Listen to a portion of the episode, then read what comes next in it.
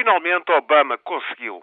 A vitória foi arrancada a ferros, obrigou a grandes concessões, rachou o país ao meio, mas Obama conseguiu fazer avançar a reforma da saúde.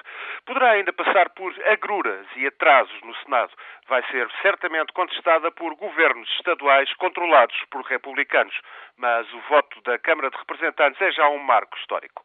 Representa a mais importante mudança no sistema de saúde dos Estados Unidos desde 1965, desde a introdução da assistência subsidiada para maiores de 65 anos.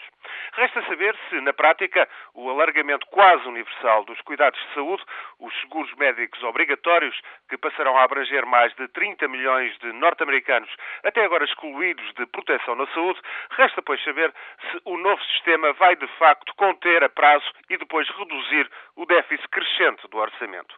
16% da riqueza produzida nos Estados Unidos é gasta num sistema de saúde que funciona mal.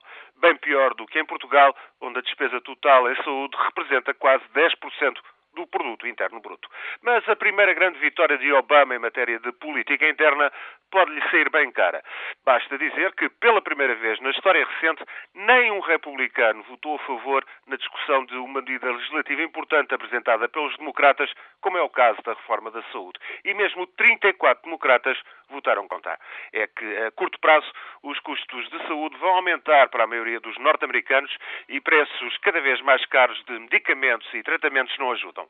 Some-se a isso uma taxa de desemprego que continua a rondar os 10% e uma economia em recuperação lenta e o panorama não é nada brilhante para as eleições de novembro. Obama ganhou um novo ímpeto para a sua presidência que se estava a atolar nesta querela da saúde, mas corre o risco de ver o Partido Democrático perder a maioria na Câmara de Representantes e os republicanos aumentarem a sua representação no Senado.